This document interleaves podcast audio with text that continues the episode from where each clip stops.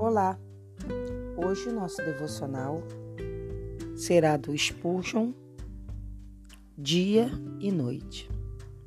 Eis aqui o Senhor, nosso Deus, nos fez ver a sua glória. Deuteronômio 5:24. O grande projeto de Deus em todas as suas obras é a manifestação da sua glória. Qualquer alvo inferior a este seria indigno dele. Mas como se manifestará a glória de Deus a tais criaturas caídas como nós? Os olhos do homem têm sempre um alvo a mais, sempre espiando sua própria honra, estimam demais seus próprios poderes e, portanto, não são qualificados para observar a glória de Deus. Fique então claro que o eu precisa sair do caminho para que haja espaço para Deus, para Deus ser exaltado.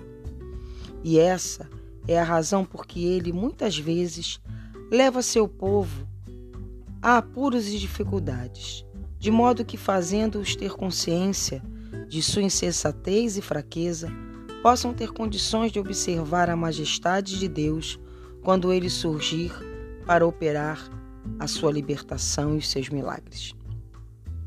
Aquele cuja vida é um caminho plano e sereno, verá pouquíssimo da glória do Senhor, pois tem poucos momentos de alto esvaziamento e, consequentemente, terá pouca condição de ser cheio com a revelação de Deus.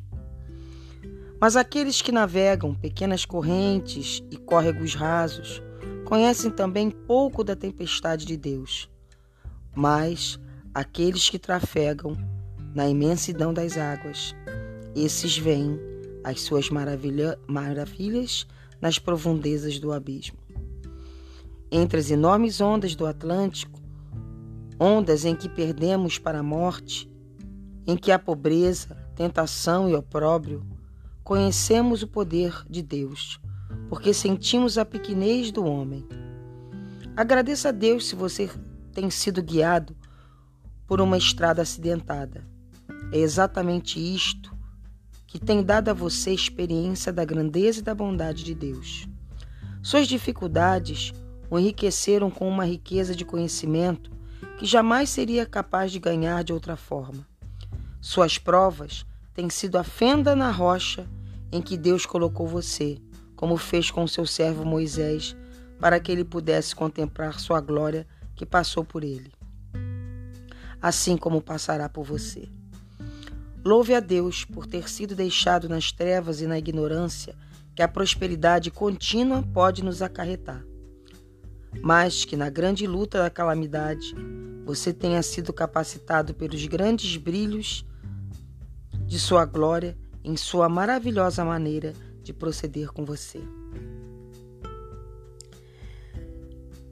E para terminar, eu quero ler o versículo de 2 Coríntios 4, 17 e 18, que diz: Porque a nossa leve e momentânea tribulação produz para nós um peso eterno de glória muito excelente, não atentando nós nas coisas que se veem, mas nas que não se veem, porque as que se veem são temporais e as que não se veem são eternas. A minha oração é que nós tenhamos olhos para ver o que Deus tem feito na nossa vida, mesmo nos momentos mais difíceis.